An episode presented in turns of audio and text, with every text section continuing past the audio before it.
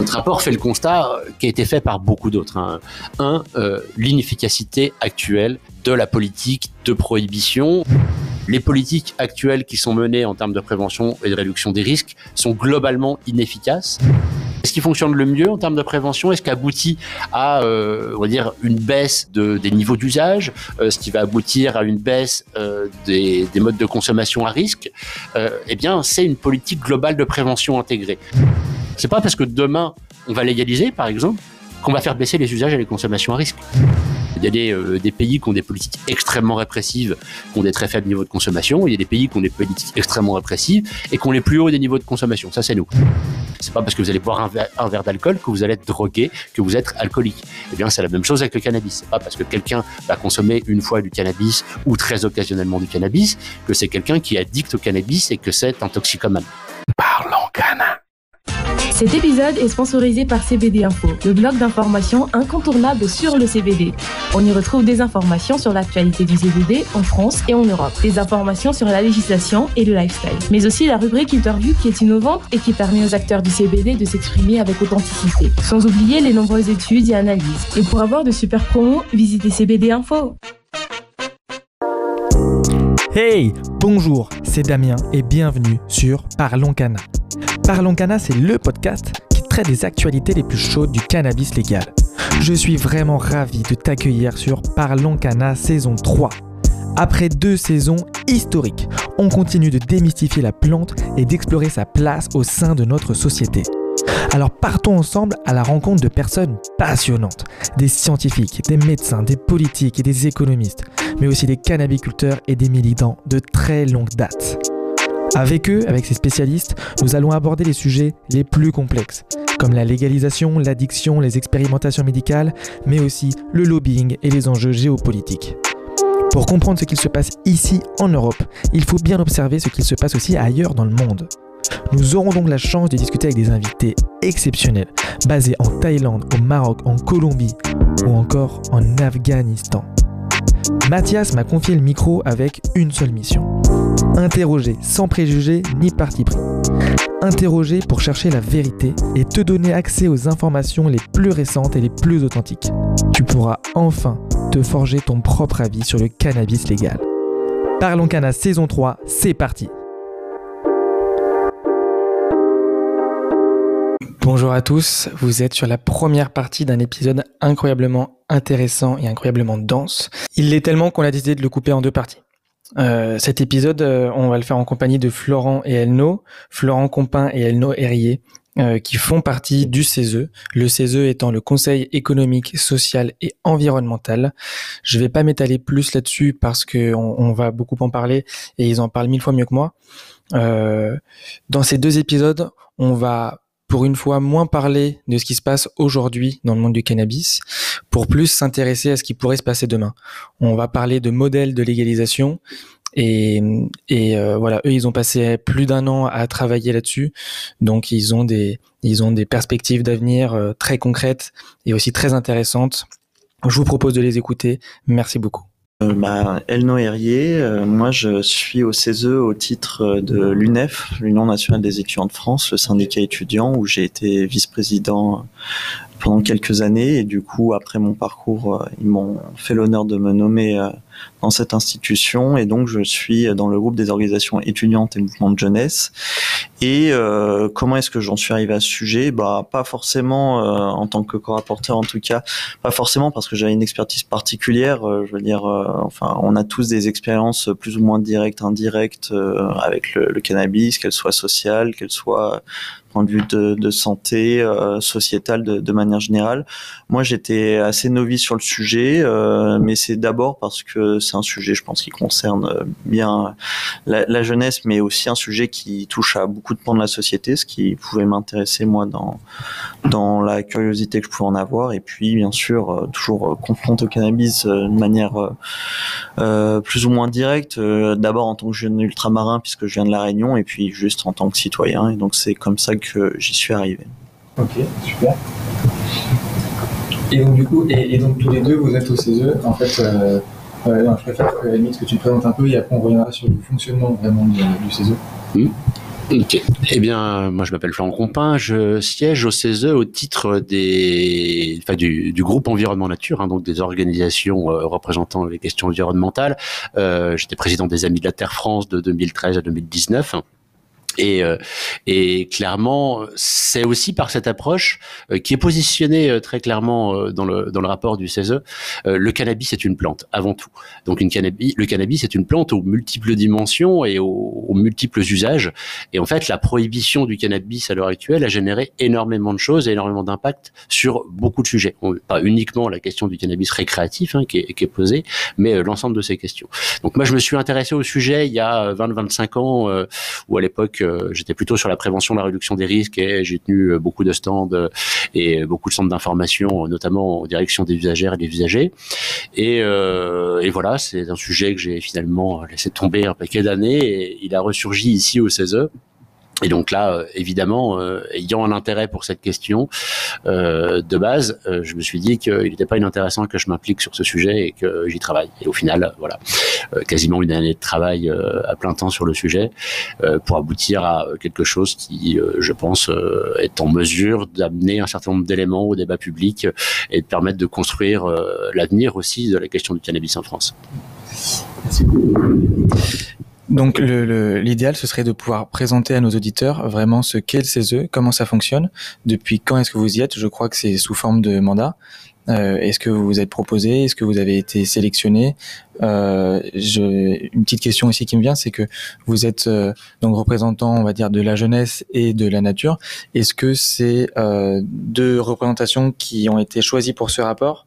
Est-ce qu'en fait le, le, cannabis, euh, ça fait vraiment le lien entre l'environnement et la jeunesse, ou est-ce que c'est plus par hasard on parlait tout à l'heure de quelqu'un plutôt qui est représentant de l'agriculture. Est-ce que ça aurait pu être quelqu'un de l'agriculture? Voilà. Merci. Ok.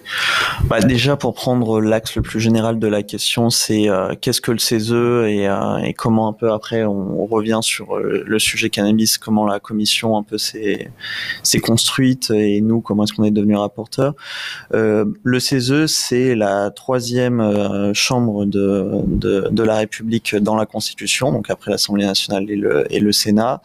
c'est l'émanation de la société civile organisée on a un rôle uniquement consultatif, c'est-à-dire qu'on ne vote pas de loi, on n'a pas euh, la main sur euh, l'élaboration des lois et le vote des lois, mais on conseille les pouvoirs publics pour euh, faire en sorte que l'avis de la société civile organisée puisse être prise en compte dans ces élaborations et dans la conduite des politiques publiques. Euh, c'est euh, le ou la première ministre qui nomme euh, les organisations, mais les organisations représentées au CESE, elles ne viennent pas de nulle part. Elles ont souvent une représentativité, une représentation dans leur domaine. Et ces domaines, c'est quoi? C'est les partenaires sociaux, que ce soit patronaux ou des, les représentants des travailleurs et des travailleuses. C'est les organisations environnementales et jeunesse depuis 2010. Donc c'est les dernières arrivées les, les, les, plus récentes. Mais historiquement, c'est aussi les représentants associatifs. Euh, voilà, de plusieurs conditions, les professions libérales, euh, les agriculteurs, enfin que sais-je, plein de représentations diverses et c'est ce qui fait aussi euh, la qualité et sûrement une bonne partie de, de l'importance que peut avoir cette institution, c'est justement comment est-ce que ces gens qui parfois euh, ne discutent pas du tout, bah, puissent se retrouver, puissent débattre, puissent partager leur analyse, puissent apporter euh, de là où ils viennent euh, des éléments intéressants sur tous les sujets qu'on peut aborder.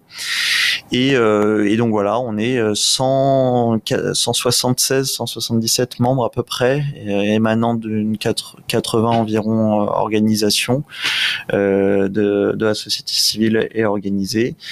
Et, et pour terminer un peu, je laisserai Florent compléter puisque on n'a pas même expérience en termes de mandat. Vous posiez la question. Moi, c'est mon premier mandat et euh, c'est donc depuis euh, mai 2021. Je crois que Florent a commencé avant euh, sous la mandature précédente. Mais est-ce que c'est un hasard que c'est nous qui étions déterminés oui et non, puisque oui, euh, tout le monde peut se présenter. En fait, on y a une commission temporaire qui a été créée sur le sujet cannabis, avec une commission temporaire, puisqu'il y a des commissions euh, permanentes au CESE, éducation, culture, communication, affaires sociales, santé, sur des sujets euh, qui où on peut avoir énormément de, de sujets au, sein de la mandature. Et comme le cannabis est un sujet assez holistique, on y reviendra sûrement, et qui est, et que ça va sur plein de sujets, il n'y avait pas une commission permanente précise qui pouvait euh, être la seule à l'aborder. Donc, on a créé une commission temporaire pour pouvoir euh, aborder ce sujet. Et donc, il y a 25 membres dans cette commission temporaire à minima, qui est une émanation elle-même des groupes. Et n'importe qui, vous parliez des agriculteurs, vous parliez euh, de n'importe qui d'autre aurait pu se présenter. Il se trouve que nous, on s'est présenté, qu'on a été désigné par la commission temporaire comme euh, comme co-rapporteur. Et donc voilà un peu comment ça s'est fait. C'est nous, ça aurait pu être d'autres, mais euh, c'est comme ça parce que on a déjà un peu parlé dans notre présentation, mais on avait un attrait, certes différent, mais un attrait sur le sujet, et c'est comme ça que nous, on s'est présenté en tout cas. Donc le CESE, c'est une organisation donc euh, public au même titre que l'Assemblée nationale ou que le Sénat. C'est la, le, la première ministre qui désigne les organisations. Oui. Et, euh, et comment ces organisations font remonter des représentants comme vous? C'est-à-dire que est-ce que en fait euh, dans votre organisation il y a des élections en interne pour que vous soyez représentant ici? Euh, Parce que du coup on comprend que c'est la, la société civile qui se représente elle-même et qui donne des avis euh, au pouvoir en place, que ce soit surtout le pouvoir exécutif. Euh, et du coup, je trouve que c'est intéressant de comprendre justement ce que ça veut dire que cette société civile qui se représente. Quel est le. Il a dit très très euh, grossièrement euh, pourquoi, pourquoi vous et, et pourquoi les autres représentants des organisations alors pour, pourquoi nous euh, bah, C'est toute la question en fait dans l'ensemble des, des, instances consultatives hein, qui, peuvent, qui peuvent exister. Euh, nos organisations siègent dans énormément d'instances. En l'occurrence, celle-ci a une euh, particularité hein, vu qu'elle est, euh, est véritablement cette assemblée du consensus. Elle nous en parlait un peu avant, mais on est là pour construire le consensus. très souvent dans les instances consultatives, on arrive, il y a des réunions, chacun est sur les positions et défend les positions portées par son organisation. Au CESE, c'est l'inverse. On discute, on échange et on construit et on prend le temps on met l'assemblée du temps long. Donc euh, cette capacité à vraiment travailler, à travailler les sujets de fond et euh, à aller rechercher euh, ce qui nous rassemble et pas ce qui nous divise. Et ça, je pense que c'est vraiment une spécificité du CESE.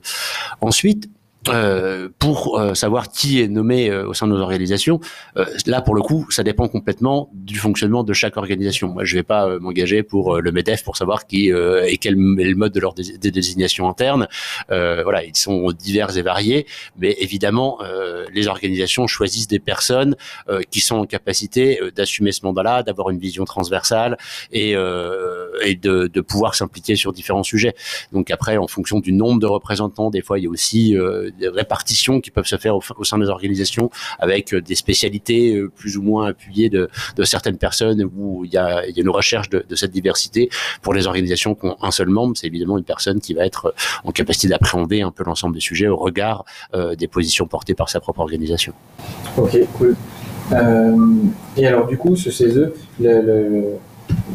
la commission temporaire des 25 membres qui a été faite sur ce sujet-là, Comment est-ce qu'elle a été initiée? Est-ce que c'est initiative du CESE Est-ce que c'est quelqu'un, enfin je sais pas, le pouvoir exécutif qui a demandé au CESE de travailler dessus? Comment est-ce que ça, le pourquoi de ce rapport alors, en l'occurrence, c'est euh, le bureau euh, du CESE qui euh, qui a pris qui a pris les décisions de de, de s'impliquer sur ce sujet-là. Euh, L'idée initiale et la volonté initiale a été amenée par le président du CESE, Thierry Baudet, euh, qui, voyant l'évolution d'un certain nombre de réglementations dans un certain nombre de pays, s'est dit que ce sujet-là allait forcément être un sujet qui allait avoir une actualité en France. Et, et pour le coup, c'est un sujet qui est très passionné. on est euh, très souvent sur vous êtes pro, vous êtes anti. Et le CESE a la capacité de pouvoir dépasser cette logique-là. Donc de dire en fait là à un moment donné, on va mettre tout le monde autour de la table et on va discuter, échanger, dépassionner ce sujet, euh, essayer de construire du consensus euh, là-dessus sans savoir absolument ce à quoi on allait aboutir. Hein. Il n'y avait pas euh, d'idée, euh, ni même nous en tant que rapporteurs quand on était nommé. Euh, moi, je me posais clairement la question de savoir où on allait aboutir. Et c'est ça qui est vraiment intéressant finalement. Mais c'est moi, c'est ça qui m'a passionné dans cette démarche, c'est de me dire là, je sais pas où on va, mais on y va et on va aboutir à quelque chose d'intéressant. Et en l'occurrence, je pense qu'on a rempli notre mission et qu'on a produit quelque chose qui était vraiment intéressant au regard de l'ensemble des retours qu'on a pu avoir des, des spécialistes de la question et des personnes qui sont impliquées au quotidien sur ces questions. Les retours sont tous très élogieux et, et, et finalement cette cette mission qui a pris un an, hein, vraiment, euh, euh, c'est pas c'est pas quelque chose qui a été bâclé. Nous, on a pris le temps de le faire, de le faire bien, euh, de construire ce consensus et d'aboutir à des choses qui sont, euh, je pense, euh, euh, parfois un peu bousculantes par rapport à des préjugés ou des a priori, mais en même temps, il y a tout le rapport qui est, qui est là pour l'appuyer, pour l'argumenter et expliquer le pourquoi de chaque décision, de chaque avis, de chaque préconisation portée par cette assemblée. Pour, compléter ce que disait Florent, en effet, c'est une volonté de Thierry Baudet appuyée par le bureau du, du CESE, puisqu'il y avait aussi la légalisation, une majorité en Allemagne qui pouvait porter cette question-là, donc pays voisins et pas n'importe quel pays. Donc, euh, et on a vu que ça n'a pas été le seul pays là qui a ouvert euh, plus le, débat depuis. Mais euh, c'est vrai que ça aurait pu être d'une autre manière pour des raisons évidentes, n'a pas été une saisine gouvernementale, voire de l'Assemblée, ce qui est une possibilité au CESE. On peut être saisi pour des sujets. On s'auto-saisit, là ça a été le cas. On peut avoir des pétitions euh, citoyennes aussi qui peuvent arriver, qui remplissant certaines conditions peuvent nous amener sur des sujets. Donc là ça a été comme ça. Mais euh, là aussi où on voit qu'il y a peut-être un changement de climat, d'atmosphère sur cette question, y compris chez nous, c'est que même le CESE n'a pas toujours pu aborder cette question. Parce que même si on a normalement euh, la bonne position à l'origine pour, pour faire ça, enfin, tu me détromperas, je sais plus c'était quoi exactement le sujet, mais il me semble que le CESE avait abordé le sujet des addictions il y a eu en un avis en, côté le cannabis. il y a eu un avis en 2015 sur la question des addictions et au final, le CESE avait fait le choix d'écarter la question du cannabis. Et ce qui est finalement très intéressant et qui montre à quel point le, le sujet est, est, passionné, passionnant, euh, c'est que euh, de base, il y a une réticence à l'aborder parce qu'on se dit que ça va être compliqué. On se dit qu'on va pas y arriver. Nous-mêmes, quand on est rentré dans ces travaux-là, on ne savait pas à quoi on allait aboutir.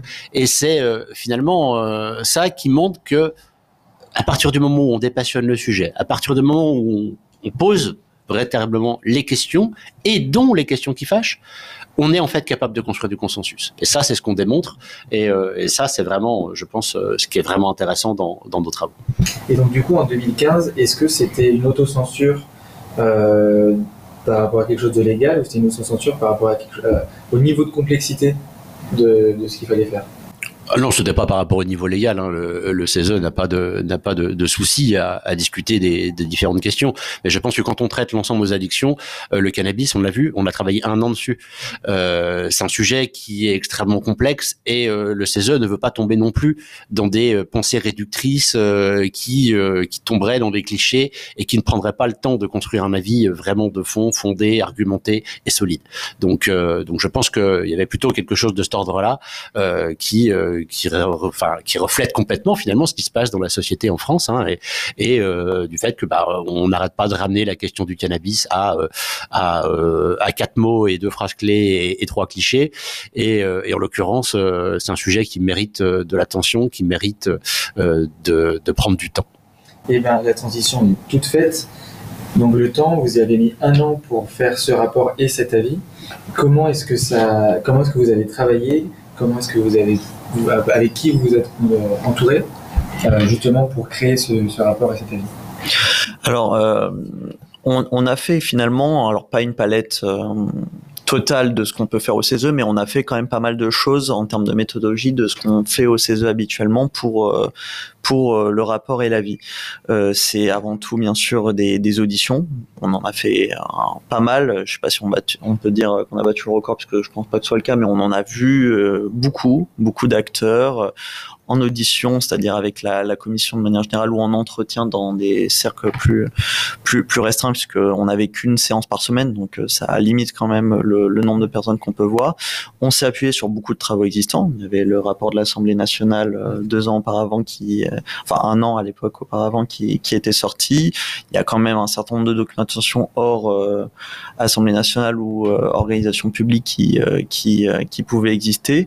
on a eu des démarches de aller vers, c'est-à-dire qu'on est allé à Marseille et Toulon, des gens du CESE, donc les rapporteurs, l'équipe, mais aussi des membres de la commission temporaire pour rencontrer des, des acteurs de terrain, euh, par exemple à Toulon euh, euh, et aussi à Marseille en, en, partenariat avec le Césaire PACA. donc le Césaire, les Césaires en fait c'est non pas des émanations du CESE, c'est-à-dire c'est pas les représentations locales des CESE, mais c'est en gros des, des CESE dans les régions, puisque c'est des représentations de la société civile organisée dans, dans les régions, mais qui sont totalement autonomes. Et là, on s'est rapproché de, celui de PACA euh, pour, pour, pour en discuter. Donc, c'était aussi des, des expériences et des remontées de terrain très, très intéressantes. Et, euh, et donc, à partir de ces expertises-là, on a eu une période d'acculturation commune, puisqu'on n'était pas au même niveau, que soit même Florent et moi, mais les membres de la commission, on n'avait pas du tout le même euh, niveau d'information. Et je pense que tout le monde a appris des choses durant, durant ces périodes d'acculturation-là. Et du coup, à travers ça, et après je laisserai Florent compléter, mais on a eu deux périodes principales. C'est l'élaboration de rapports, donc un long rapport euh, qu'on a fait, mais très complet, et euh, qui, on l'espère, pouvait aussi revenir sur des sujets de manière plus résumée que par exemple celui, de l'Assemblée nationale, qui était lui aussi euh, très, déjà très costaud.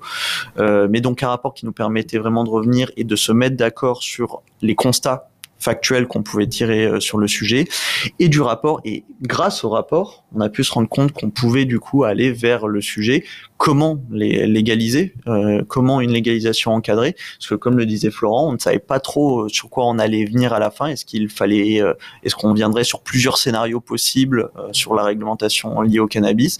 Et vraiment, bah, c'est le rapport qui nous a permis de voir que en fait, bah, on était prêt quoi à dire il faut une légalisation encadrée, mais comment. Et bien sûr, ça n'a pas non plus été euh, hyper facile. On n'avait pas toutes les solutions dès le départ euh, lorsqu'on proposait des, premières rédactions. Mais ensuite, c'est le travail collectif euh, des plusieurs journées de lecture, de relecture, qui ont fait que collectivement, on est arrivé aux conclusions de l'avis qui a été voté en janvier dernier.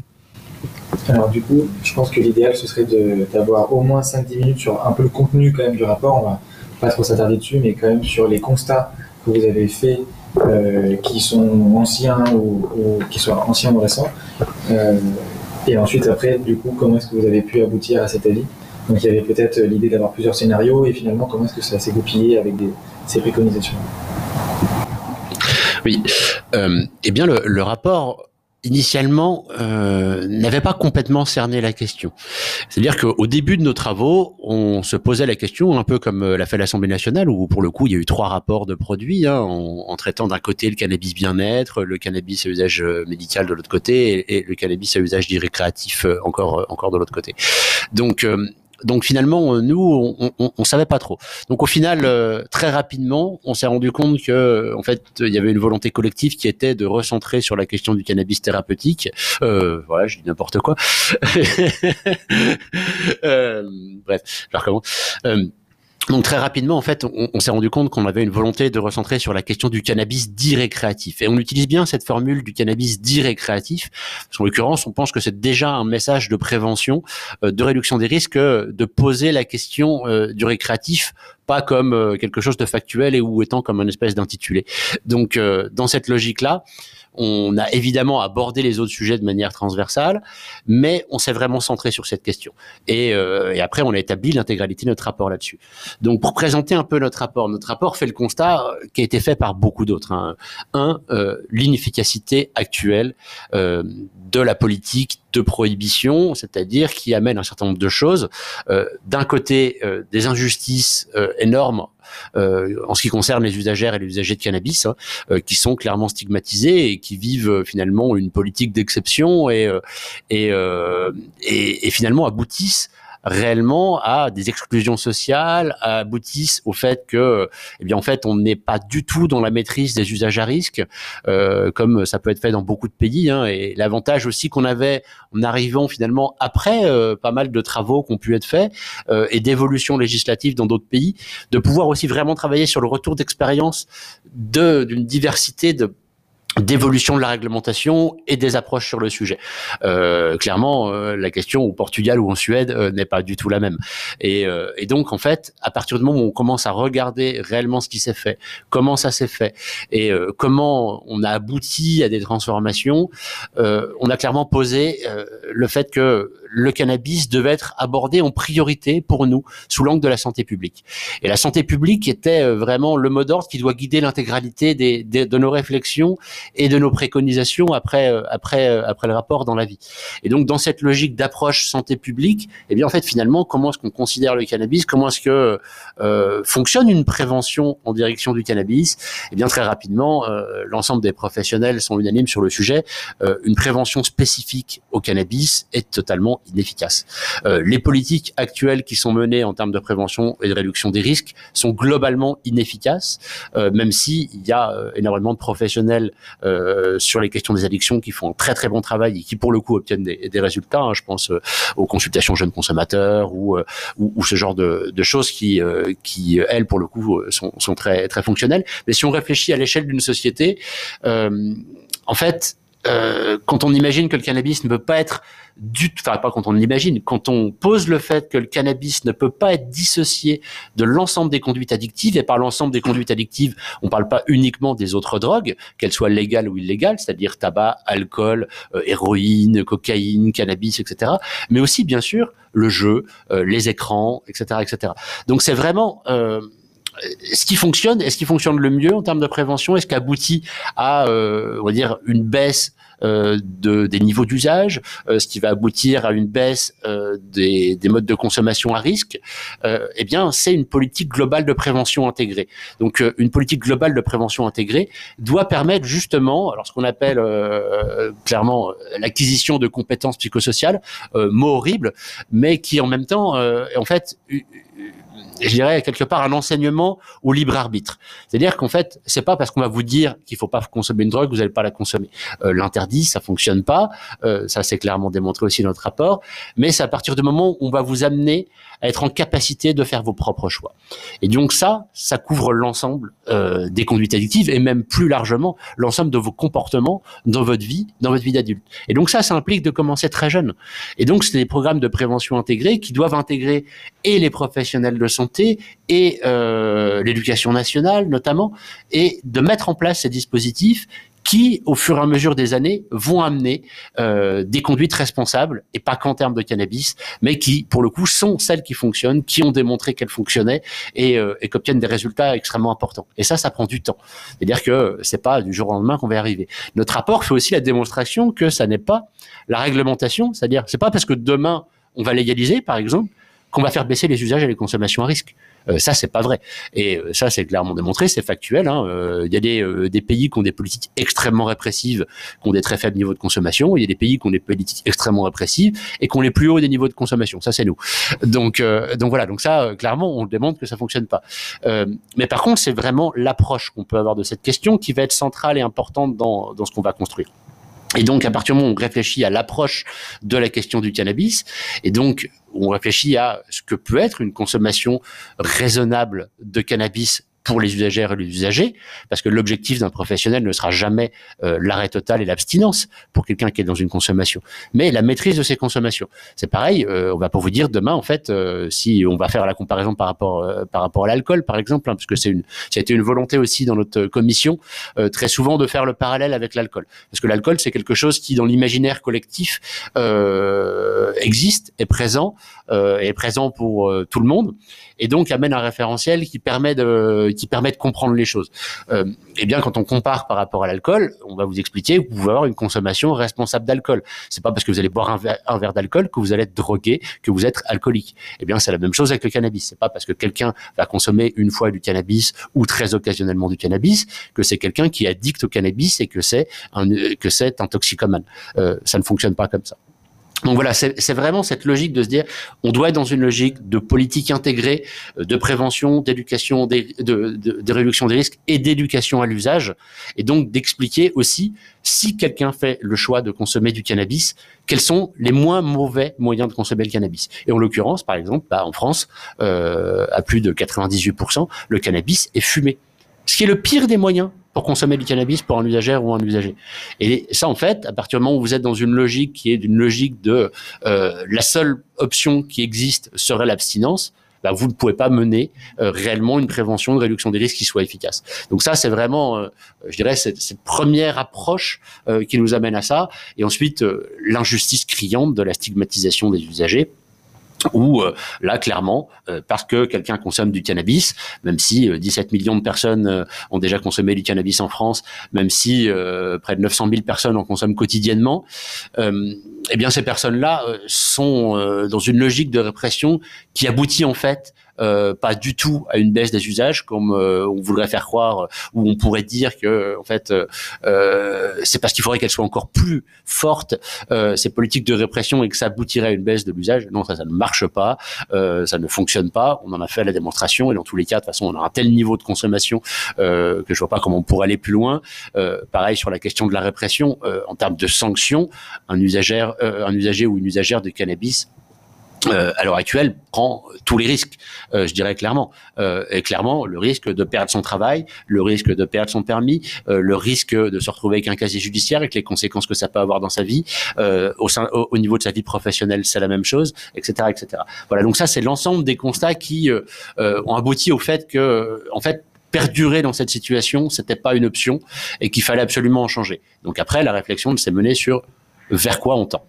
Pour, pour, compléter juste en quelques mots, euh, au-delà de ce que vient de dire Florence, c'est-à-dire que même l'objectif initial, mais très initial, hein, parce qu'il a très vite été dévoyé de santé publique, euh, on voit l'échec criant de, de, ça.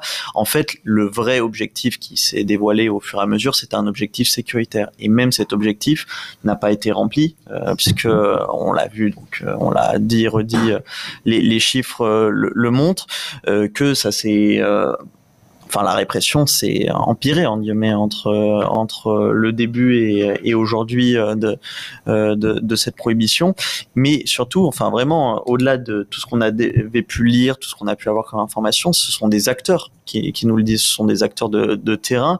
Euh, personne n'a nié le constat. Euh, exactement, j'allais y venir. Personne ne nie le constat, les chiffres, ce qui c'est impossible, et très peu ont un discours optimiste sur euh, la politique menée. Euh, quasiment pas. Enfin, j'ai très très peu en mémoire en tout cas.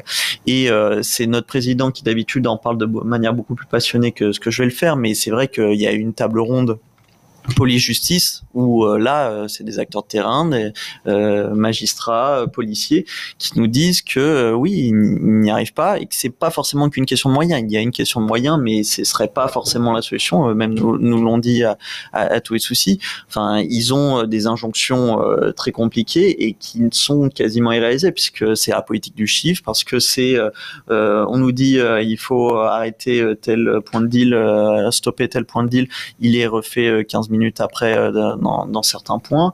Enfin voilà, et que euh, en fait ils ne peuvent pas y arriver. Il n'y a pas une, finalité où à la fin en guillemets ils gagnent euh, là-dessus. Et donc sans forcément que eux aillent aux mêmes conclusions que nous, mais parfois quand même avec des, choses très similaires dans, dans, le discours, eh bien on voit que à minima, et c'est là le point de base du rapport, on ne peut pas rester sur le statu quo et et ça c'est l'évolution des travaux qui nous ont dit, bah, on peut aller vers une, on doit aller vers une légalisation encadrée. Et ben, la, la, transition est toute faite, encore une fois. Le constat est là. À partir de ce constat-là, comment est-ce que vous avez travaillé pour euh, avoir ces préconisations-là? Euh, Est-ce que c'est... Euh, et en fait, j'ai une question sous-jacente, mais qui imprègne un peu tout ça, c'est quand on regarde ce qui se fait à l'étranger, mmh. en fait, on peut toujours se comparer mais euh, comme vous l'avez dit, que ce soit au Portugal ou en Suède, en fait, c'est des populations différentes, c'est des, cultures différentes. Comment est-ce qu'on peut prendre ce qui se fait le mieux à l'étranger, l'appliquer en France, sachant qu'en France, comme n'importe quel pays, on a aussi nos spécificités. Euh, comment est-ce que vous avez imaginé les, les, les préconisations et en quoi est-ce que ça a pu être bien adapté à notre, à notre culture? Bah, juste peut-être pour, pour commencer là-dessus. Euh, alors, ah, oui.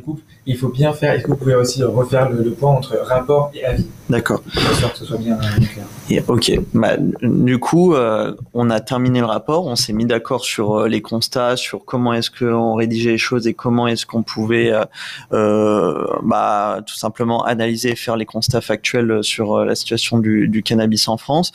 Nous demander ce qui est le plus important quand même pour nous au CESE, des, euh, un avis, donner un avis sur bah, comment est-ce qu'on verrait les politiques publiques euh, à destination du cannabis. Et donc très rapidement, à la fin du rapport, on a vu qu'on qu'on devait aller vers euh, préconiser une légalisation encadrée. Mais dire qu'il faut une légalisation encadrée et dire comment est-ce qu'il faudrait encadrer cette cette nouvelle législation, c'est pas là une mince affaire et c'était bien entendu le début d'un nouveau énorme travail à faire on ne partait pas de rien, parce que même dans le rapport, on disait, mais on avait des exemples internationaux qui commençaient à se dessiner. Euh, on s'est beaucoup appuyé sur l'exemple du, Canada, puisque même celui-là a pu déjà évoluer un peu dans le temps, euh, voir euh, quelques erreurs qui étaient commises et les rattraper, des États américains, Amérique du Sud et même en Europe des choses, même si c'était pas forcément que des légalisations, le Portugal avec une dépénalisation et d'autres politiques de, de santé, d'autres exemples de répression, mais qui avait aussi d'autres cultures et d'autres manières d'appréhender, par exemple, les questions d'éducation.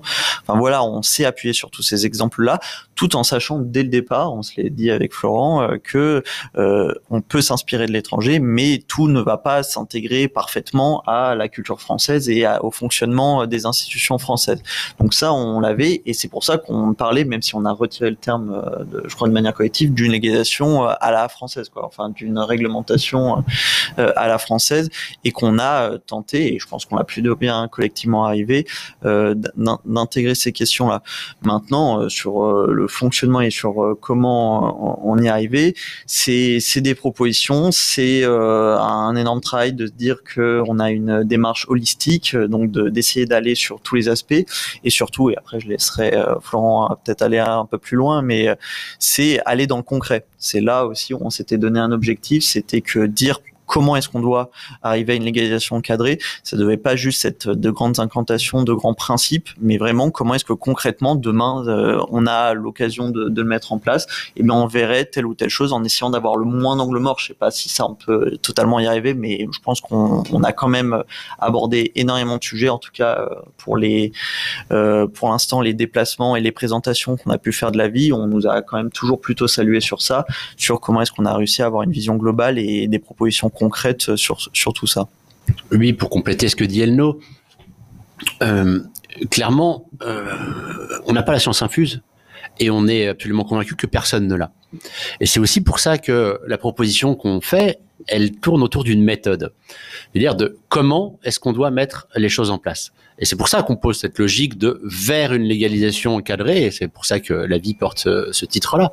Euh, parce qu'en fait, il euh, n'y a pas de solution qui existe qui soit transposable à la réalité, à la réalité de notre pays. Euh, L'ensemble des domaines touchés sont tellement vastes qu'il n'est pas possible non plus euh, de pouvoir les appréhender tous de manière différenciée. Donc, il est important de remettre tout ça à plat et euh, de réellement co-construire ce que devrait être la future réglementation. Et ça, c'est pas euh, c'est pas un travail qui peut s'inventer. Il faut mettre tout le monde autour de la table. Et au CESE, on sait de quoi on parle, vu que finalement euh, on est euh, cette assemblée de la, de la, de la société civile organisée. On, on met l'ensemble des on va dire des parties prenantes autour de la table et on discute, on échange et on construit. Et en l'occurrence, voilà, ce sont pas les professionnels de des addictions qui tout seuls peuvent imaginer la meilleure des solutions. Ce sont pas les usagères et les usagers qui peuvent le faire. Maintenant, il est évident et indispensable que de les intégrer. Parce que souvent, euh, les usagères et les usagers euh, ne sont pas considérés comme représentatifs quand on parle de cannabis. Et, euh, et ça, finalement, si on est en fait, si on, propose quelque chose qui ne répond pas aussi aux attentes des usagers, là, on est absolument certain que ce qui va être proposé va être une erreur.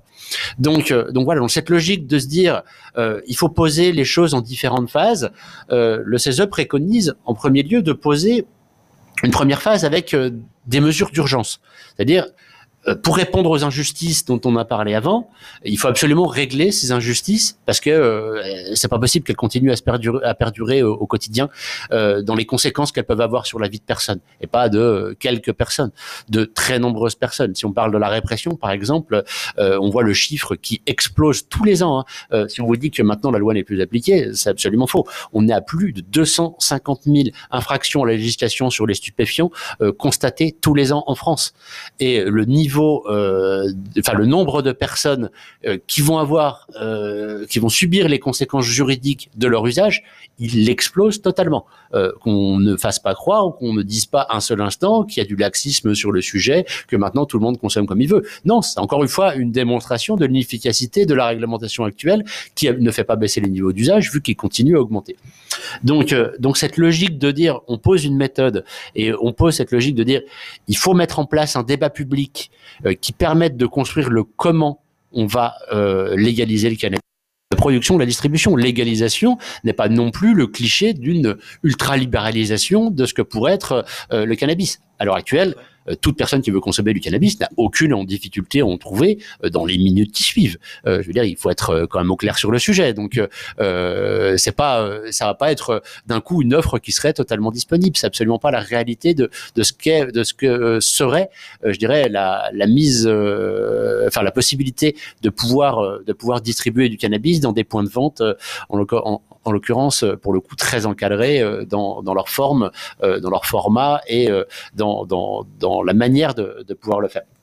Donc cette logique de poser cette méthode et donc de prendre le temps de le mettre en place. Parce qu'encore une fois, on va pas structurer une filière, construire une filière, euh, avoir des acteurs qui euh, qui sont en capacité de pouvoir gérer l'ensemble d'un système comme celui-là si on prend pas le temps de le faire.